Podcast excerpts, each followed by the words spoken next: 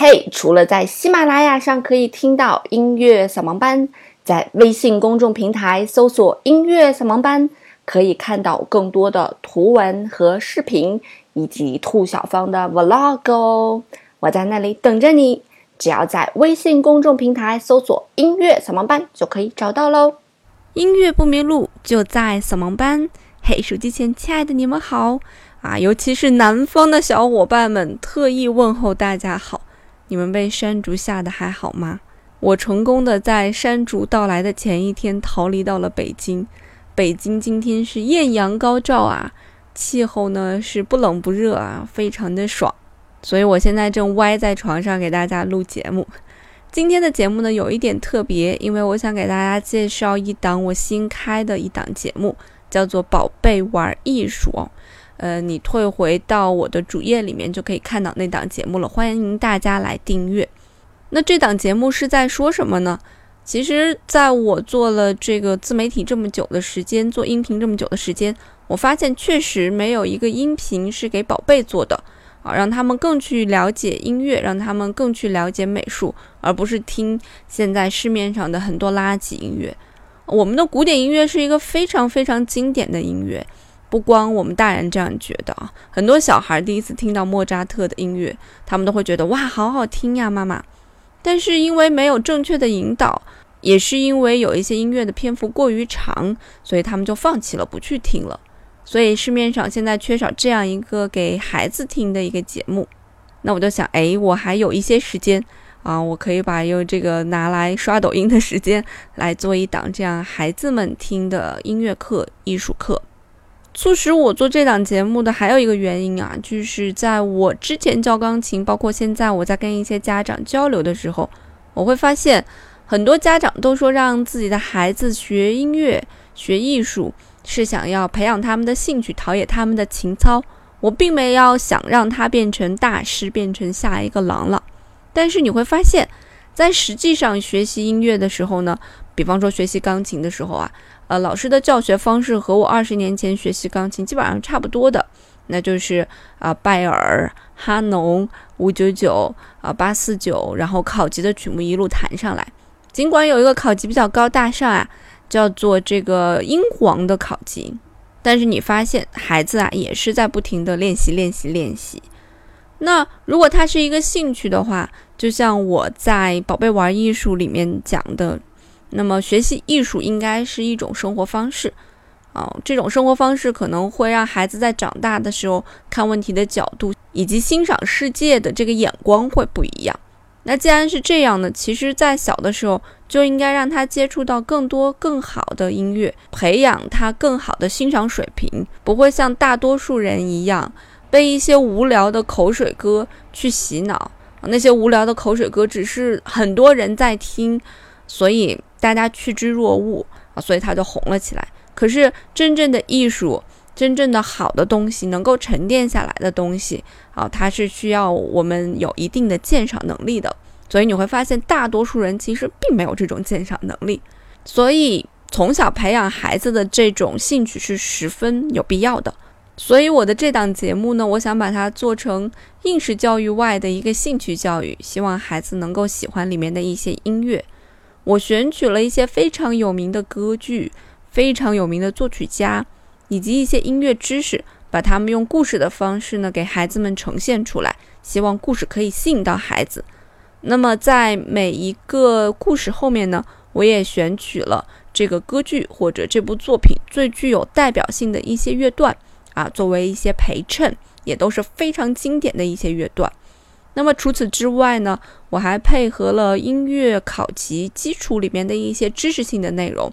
比方说，在第一期我就引入了音基考级里面的男高音、女高音、男中音、女中音啊，什么是这些东西？把这些知识也告诉孩子，同时我也告诉孩子啊，谁是莫扎特？那么莫扎特的这部歌剧《魔笛》啊，到底是什么？所以，我想通过这样一个方式来配合家长，让孩子的音乐学习之旅、艺术学习之旅，并不仅仅是一个为了考级的一个应试教育，而真正变成素质教育的一部分。那如果你是一个大人呢，其实你也可以去订阅我这个节目，为什么呢？因为它里面也有很多非常基础的知识。很多时候你可能会觉得这些知识无从下手，但是如果你要跟着孩子去学的话，或者从故事里面能够听到的话，你会觉得比较的轻松。也可以把它当成一个催眠来听啊，因为给孩子讲话会要很慢很慢，和我现在说话的语速完全是不一样的。好了，闲话少叙，我就把宝贝玩艺术的第一期讲的莫扎特的魔笛放到这期节目的后续。那么魔笛的第二期呢，大家需要订阅我的宝贝玩艺术才可以收到啊，以后就不会放到音乐扫盲班里了。那我的音乐扫盲班还是针对啊大人的一个科普的一个音乐类的一个节目。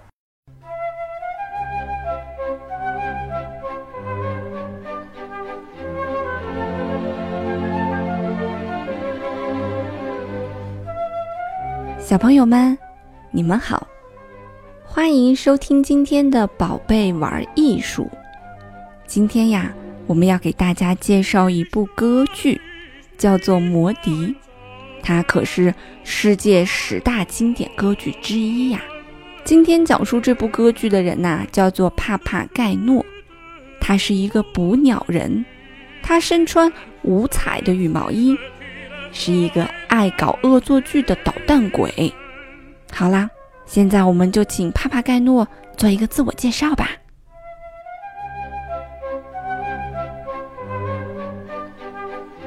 我叫帕帕盖诺，是一个捕鸟人。我对一切有趣的恶作剧都非常感兴趣。今天在这里上演的是莫扎特的歌剧《魔笛》。你有没有听说过这部歌剧呢？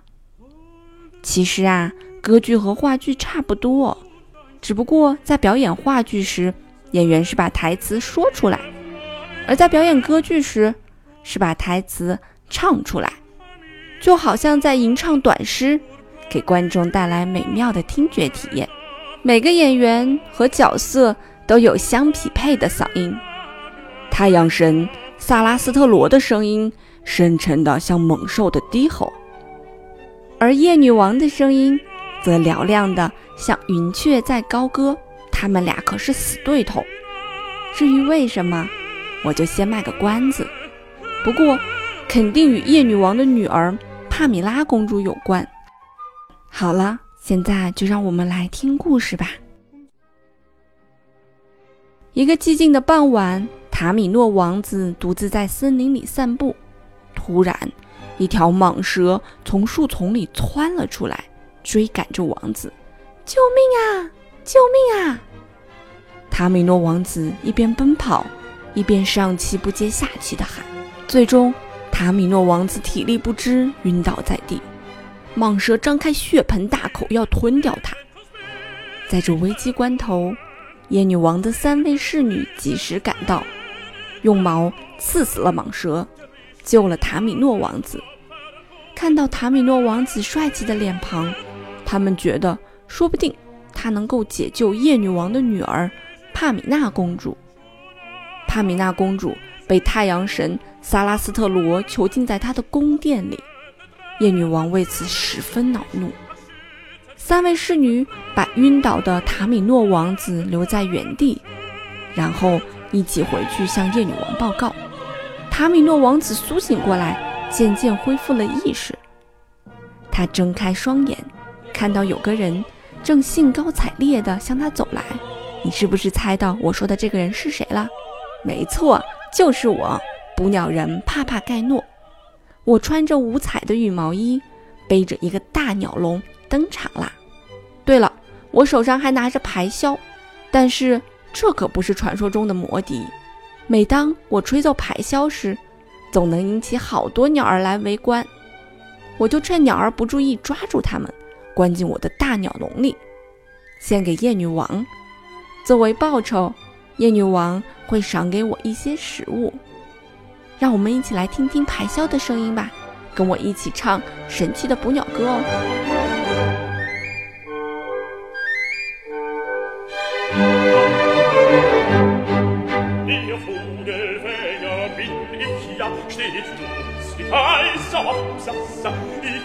del Fänger bin bekannt, bei alt und jung im ganzen Land.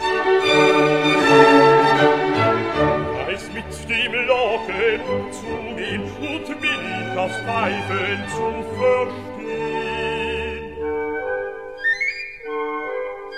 Drum kann ich froh und lustig sein, denn alle Flügel sind ja mein.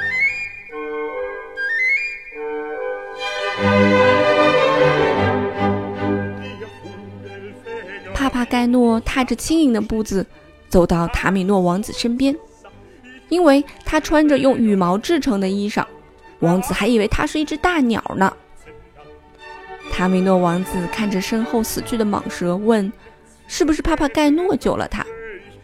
帕帕盖诺拍着胸脯吹牛说：“对呀，我徒手战胜了这条大蟒蛇。”帕帕盖诺，你好大的胆子！愤怒的三位侍女用一把魔法锁锁住了帕帕盖诺的嘴巴，他现在没法说话了，只能当个哑巴。是我们救了你，三位侍女对塔米诺王子说明了真相。一位侍女递给塔米诺王子一幅帕米娜公主的画像，塔米诺王子觉得帕米娜公主美丽极了。深深地爱上了他，还向他献唱了一首情歌，歌声里充盈着他对心上人的浓浓爱意。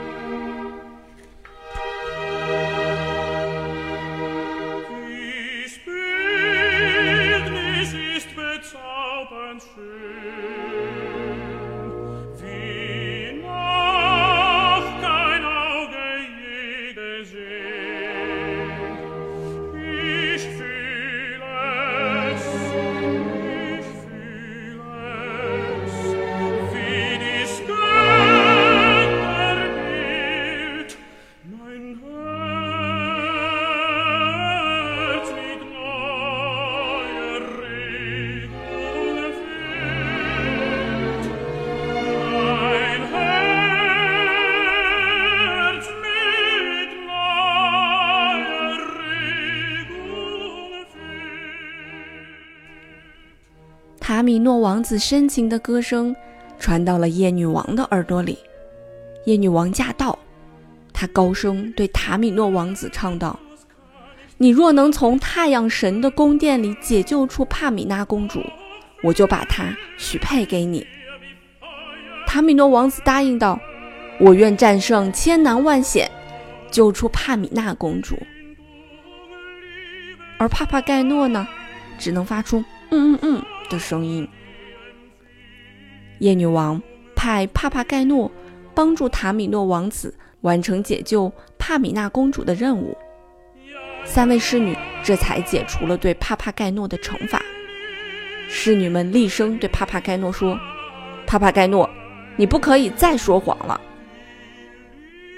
夜女王赠送给塔米诺王子一只拥有神奇力量的魔笛，而帕帕盖诺。也获赠了金色的神灵。此外，一路上还有三个侍童为他们保驾护航。大家呀，都希望一切顺利。在去太阳神宫殿的路上，帕帕盖诺和塔米诺王子走散了。帕帕盖诺四处乱转，竟误打误撞地来到了太阳神宫殿的门口。正巧看见残暴的仆人莫诺斯用绳子拴着帕米娜公主，并且粗暴地把她往院子里面拖。正直的帕帕盖诺一定要解救出帕米娜公主。帕帕盖诺鼓起勇气，走到身材高大、皮肤黝黑、气势汹汹的莫诺斯面前，看着莫诺斯，他有点害怕。奇怪的是。这家伙被他的羽毛衣吓到了，于是两个人都吓得腿一软，同时指着对方唱起来：“他一定是怪物。”随后赶紧分头跑开了。过了一会儿，帕帕盖诺又偷偷潜回院子里，为帕米娜公主解开绳索，并给她讲了塔米诺王子的事。听着帕帕盖诺绘声绘色的描述，帕米娜公主虽不曾见到塔米诺王子，却已经爱上了他。小朋友们，今天的故事呀，就讲到这儿了。塔米诺王子到底去哪儿了呢？他有没有救出公主呀？想知道后面的故事，记得明天再来听宝宝玩艺术哦。这部歌剧呀，是由奥地利的著名作曲家莫扎特所写的。莫扎特，你应该听过他的名字吧？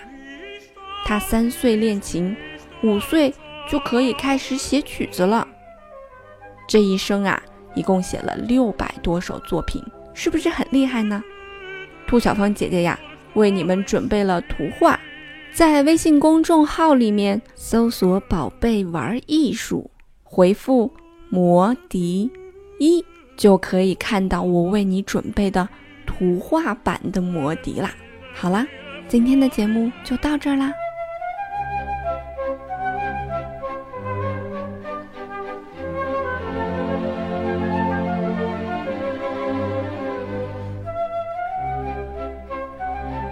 这部歌剧啊，是莫扎特的一部非常经典的歌剧，也有人把这部歌剧称作是莫扎特的《天鹅之歌》，因为他写完这部歌剧以后，然后就是安魂曲，然后就去世了，所以也是他的最后一年写出的这部歌剧，里面有非常多非常经典的一些选段哈。